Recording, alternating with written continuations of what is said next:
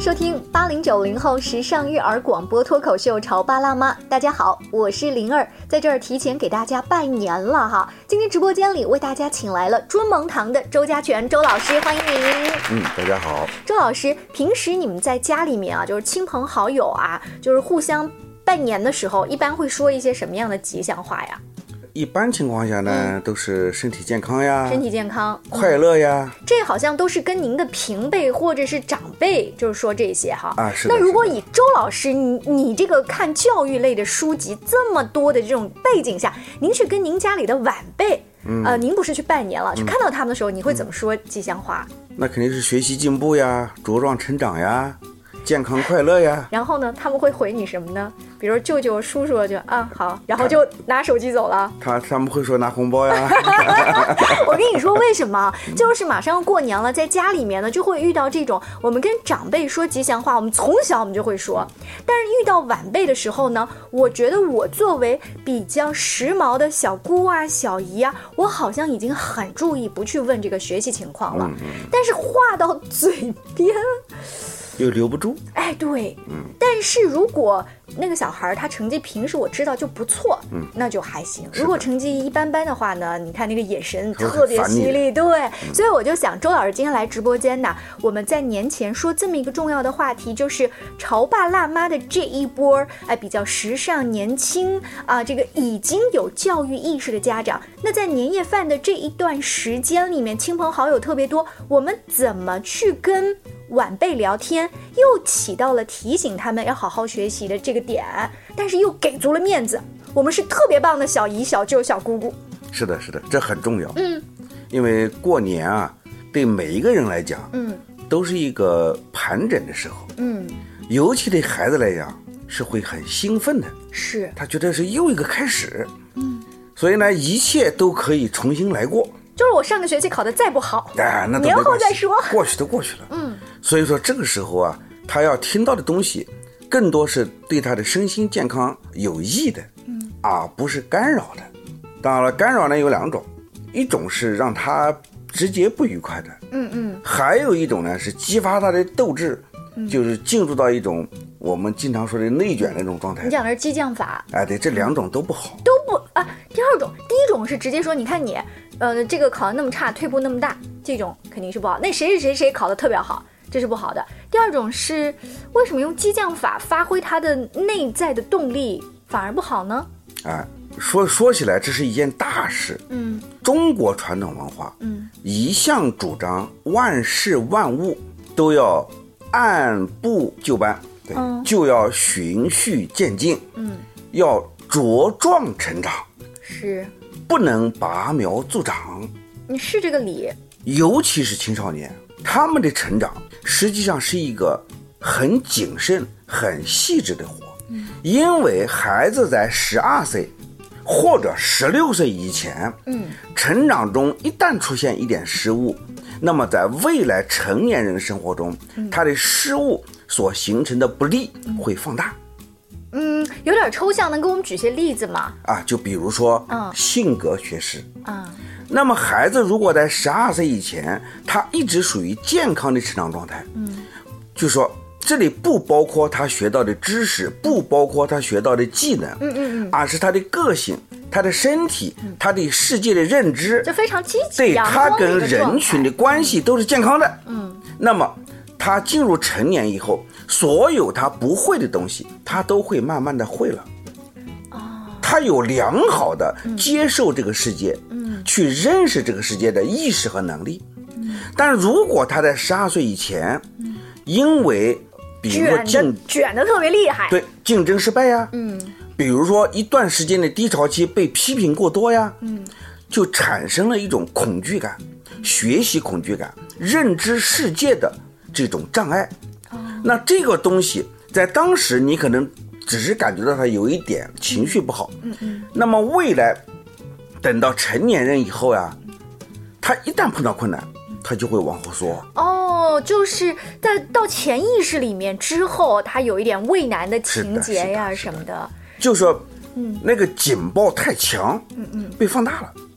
原本是亚级的小事故，他听到的是可能是八级了、十级了，大事故，所以说呢，他就开始要逃离。嗯，周老师讲那个呢，当然是比较最坏的打算啊。大部分的孩子会不会挺皮实的？有的家长说，我们家 哼，你怎么讲他，他皮特别厚，根本就不会，要真这样就好了。就是他没有那种紧迫感。那如果说没有的话，他就想营造一种在过年的时候，你看家里那么多人，我我们这样的一个大家庭在背后支持你，要敲你的警钟，你你还不听吗？这个话题又很好。嗯，我们说中国传统文化里面有阴阳一说。什么叫阴阳呢？就说阴生阳长，阴是保护你的，阳是进步的。是，就所以说我们做事情啊，要阴阳兼顾，孤阴不生，孤阳不长。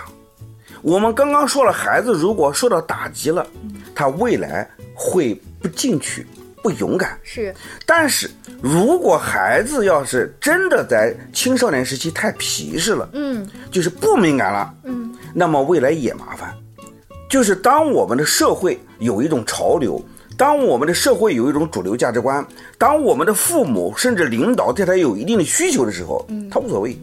嗯，就是躺平。也不叫躺平，啊他也很积极，但是他按照他自己的意思去积极，他不会去应对社会。嗯应对组织，应对长辈，就完全活在自己的这个世界是里的是的，因为没有跟社会融合的话，你你自己作为家里的宝宝可以，但是毕竟要长大呀，就是所以，人家说到这里，我倒觉得我们可以做一个小小的小结，嗯，就是在青少年成长过程中，一定要均衡的、健康的成长，既不要让他过于敏感，也不能让他过于不敏感，嗯，就让他呈现最自然的生命成长状态，这是最好最好的。您您刚刚说最自然的状态，那我们回溯到自己家的这个大家庭过年过节，那最自然的状态就是大家都会把学习这件事情拿出来说，最自然的状态就是小家庭里面刚刚说完寒假的考试成绩跟寒假作业你做了多少，到大家庭里面还是七大姑八大妈在聊这个事情，这就是他们最自然的状态啊，你说的这个自然是大人的自然状态，是。不是小孩的自然状态。嗯，这就是我们大人在自然而然的想说话的时候，没有考虑到孩子的自然而然应该是什么样。嗯，过年对孩子来讲是最大的节日。从某种意义上来讲，一年中唯一可以放纵孩子的就是过年时候。那您的意思就是，我们观察那些孩子在爷爷奶奶家乱跑乱窜的时候，他们在聊些什么，玩一些什么，你就跟着他们的那个节奏，对的去融入他们的话题。对的。过年的时候，尤其是大家族团圆的时候，十二、岁以下的孩子、越活跃越好，越捣蛋越好，就闹出点小麻烦来都没有关系。老人最喜欢看到下下一辈啊活泼好动，是，你都一个一个坐在那玩手机，那就死定了，那不好。哎，您说一个人玩手机，还真是，呃，小一点儿的可能还不太会，差不多到初中、高中生的时候，已经有了自己的手机，或者完全用的很熟练的情况下，就哥哥也不讲话了，就在那儿玩手机。所以这时候呢，父母要做引导，嗯，就是带着孩子回到大家庭，嗯这个平时不怎么见的同辈、稍长一辈、嗯更长的两辈甚至三辈，都要照顾到。说什么随便你，尬聊呗，但一定要说，啊，呃，哪怕是表演，啊呃都要说。这是给孩子注入一个叫责任心态，聊天儿怎么叫责啊任心态呢？聊天也是责任，嗯，就是跟爷爷奶奶打打招呼，嗯，就陪爷爷奶奶说几句你本来不是很想说的话，那个陪说的过程，嗯，就是一种责任。哎呦，这个还真的挺，挺往心里去哈，就是挺复杂的。因为我们现在年轻的家长说你要做你自己，那么孩子就会说妈妈，可是我不喜欢那个小朋友，我跟他从来没有接触过，他从对吧，就是另外老家过来的，我跟他们没有话讲，或者跟这个奶奶我也很长时间不见了，我都说了新年好了，身体健康了不就行了吗？你放我出去不就行了吗？为什么我还要坐在那个地方去聊有的没的？大一点的孩子，我看过那种我小侄女，她那么大的就直接说：“小姨好尴尬哦，大写的无 聊。”哈哈哈哈，就是他们私信给嗯我，说我可不可以走了？可以理解，是这样。嗯，这里有两个事，一个是呢，孩子对家族的融合，嗯，更多的取决于平时的引导，嗯，就是比如说快到过年的时候，往往家族回归的时候，不能等到最后那一分钟再去要求，这不合适。第二个呢，对孩子的年龄也不一样。嗯嗯那么越小，话可以越少，嗯就小小孩打个招呼是就可以了。嗯，然后就跑出去玩了。 对，大一点的就要多说两句。嗯，你比如上高中了，嗯，那就要告诉他，你已经是高中生了，你应该知道在家里面的居家礼节。哎，那高中生啊，会不会这个时候爷爷奶奶啊也会说考的怎么样啊？准备考哪个大学？你看又回到了学习上，如果真是爷爷奶奶问啊没有什么关系。就我们心里得知道，这个时候我们就陪着爷爷奶奶聊对天。对对，因为隔代的这种沟通啊，孩子的压力不会不会太大。是像父母辈，什么姑姑姨姨、伯伯叔叔舅舅，是这一辈的问法，他才会紧张。所以说呢，对于孩子的父辈的，叔伯姨舅，嗯嗯，那么在过年期间对孩子的这个聊天啊，最好有三不问。好，我们来说说哪三不问啊哈？第一个，考试分数成绩不问， 啊，第二个就是在学校的排名，学校排名。啊、第三个就是有没有听老师话、听父母话。其实听话这是一个很抽象的，啊是的你说你我不听话，可是我觉得我挺听话是的。这样的问题不要问。嗯，而且呢，像这样的问题也一般都是无心之问，就你问了并不想得到什么结果。对对对，哎，就随口没一话嗯问，没话找话呗。哎，对，随口一问，他就随口一答或者不答。嗯嗯嗯，所以说呢，这个是过去生活啊，给大家形成的一种不是很好的习惯。嗯嗯，在曾经有一段时间啊，学习条件特别艰难，小孩们一旦获得学习机会的时候，嗯，那整个家族都很珍惜，是所以每个人都很关注。就好像我们以前会问您吃了吗？对对，所以呢，嗯现在不是了，是是现在孩子学习不是为深层而学习，嗯，它就是一种深层状态。好，既然周老师刚提到了三不问，成绩、学校排名和听话不听话这样的话，那我们接下来该问一些什么呢？我们稍微休息一下，广告之后接着聊。你在收听的是《潮爸辣妈》，小欧零二，叫你变成更好的爸爸妈妈。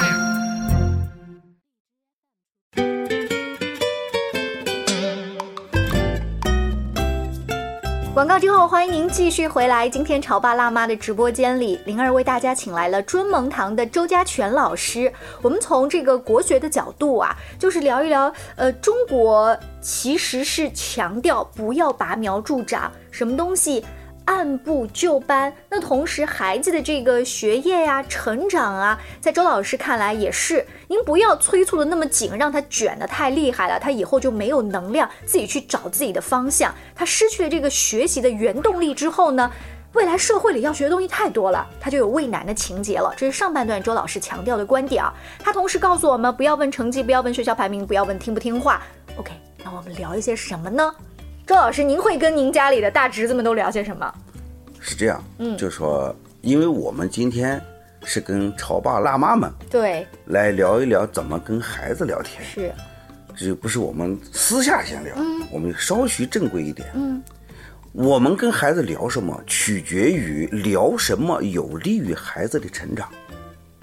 对不对？嗯。那么聊什么有利于孩子成长呢？关键在于我们既然确定为青少年，也就是说三到十二或者到十六这个年龄段的孩子，嗯，他的第一重点是生理健康，也就是身体健康，对不对？是，啊，那么就说养成良好的生活习惯，嗯，啊，他能够吃得好、睡得好、心情好，这是最好的，对身体呀、心理呀、这也是。哎，嗯，所以说呢，身体健康，嗯，是第一重要的，第二重要的呢，是他的心理健康，嗯，那么孩子过了三岁以后，我们讲，三岁到六岁期间。是孩子的情商形成过程，嗯，也就是他如何应对外部世界的问题，嗯嗯嗯，那这个过程，如果是三到六岁的孩子，那就注重于他和亲人之间的沟通。哎，这个我就插一个小小的例子哈。身体健康，我们能看出来这个孩子是不是吃的胖胖的呀，长得高高的呀，对不对？亲戚朋友也会说，是不是容易感冒啊什么的。那心理健康，你会发现有一些亲戚很喜欢逗小孩儿，逗就是故意讲一些开玩笑嗯的话，看能不能激怒你。那有的小孩就他不识逗的，嗯我们说一不识逗就嗯翻脸了，那是不是再来看来说哈好好玩啊，你怎么这样不懂开玩笑啊？然后就没有办法达到您刚才说的那种很好的融入呀，心里就不好了吗？这个逗孩子这个本身这件事没有问题，嗯，但前提是逗孩子的这个大人一定要是跟孩子很熟悉的，嗯，我们经常会出现父母之间很熟，嗯，熟到了不能再熟了，是但是其实呢，跟各自对方的孩子并不熟，对。那这个时候因为父母之间熟，习惯性就去逗，嗯，这样是不合适的。那这个真的是在听节目的各位大人，你们自己要注意这件事儿哎对，不要以为自己跟人家家的孩子特熟。哎，那你光跟父母熟不能斗，但如果这孩子平时你就经常见，哎，那过年的时候斗一斗，是这是可以的，这是有一个叫做安全边界。好，安全边界，嗯，学到了。另外呢，不要以为小孩子没思想，呃，说精神上有什么需求，你吃饱睡好不就好？不是这样的，孩子的精神世界非常丰富，他跟大人唯一的区别是什么呢？就是成年人的思想世界相对稳定，嗯，相对完整，创新、突破、改变的机会比较少。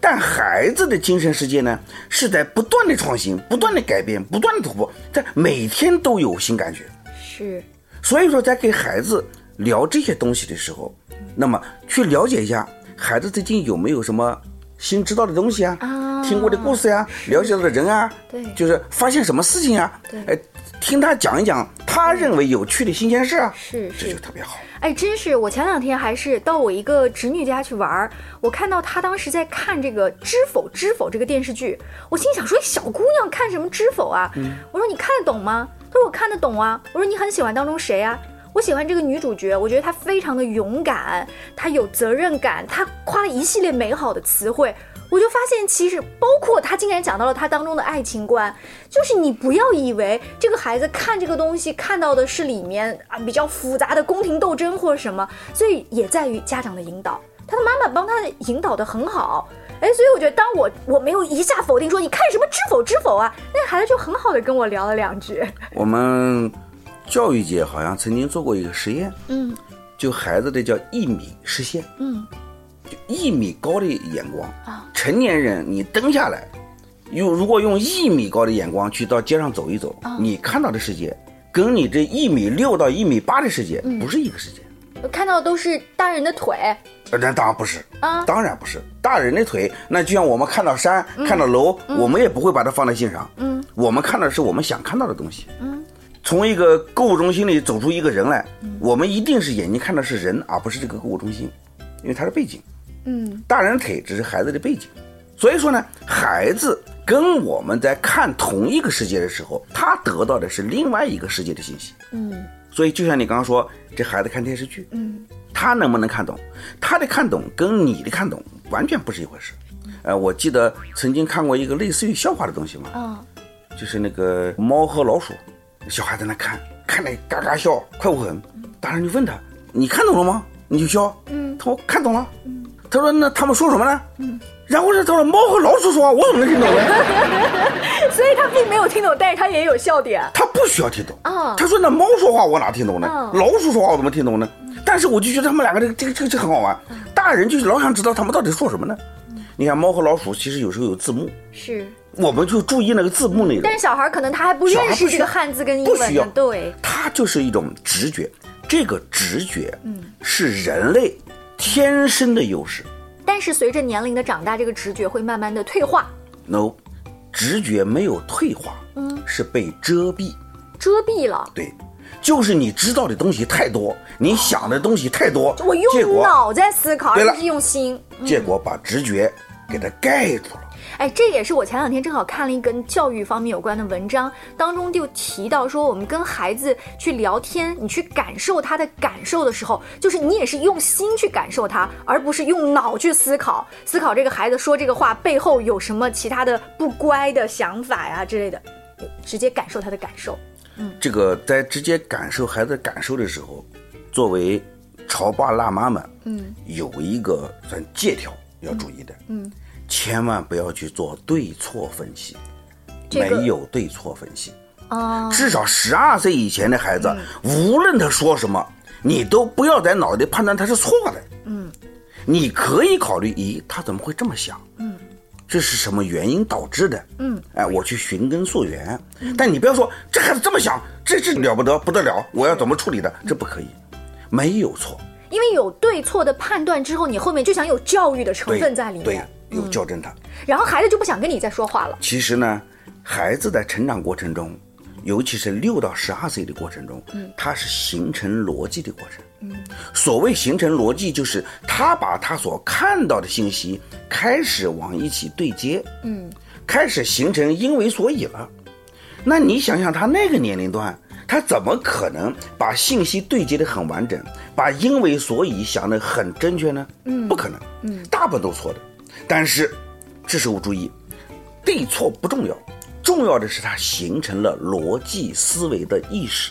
这个非常重要。是因为你如果老说他错的话，嗯，他开始不敢思维了，是，他不敢对接了。所以正确的方法应该是，当他陈述了一个一个他的观察或者他的思考之后，你你你就抱着一个好奇的呃这种心态问，哎，你为什么会这么想？不仅仅要好奇啊因为好奇呢是这个激发孩子的表达嘛，嗯嗯，还有一个要肯定。哦，肯定，嗯，十二到十六岁之间的，我们可以略给提示，就有一些指导性的意见。十二岁以前的孩子不要给任何指导，就直接肯定，说什么都肯定。嗯，但我肯定的不是你的观点，不是你的内容，嗯，是你能够这样想。啊，就敢思考，对了，嗯，所以呢，我们要善于观察，嗯，勇于观察，善于思考，勇于思考，嗯，对不对？我们不怕犯错误，是因为十二岁以前的孩子，他得出的任何结论，他都不会放在心上，只有父母会放在心上。哦。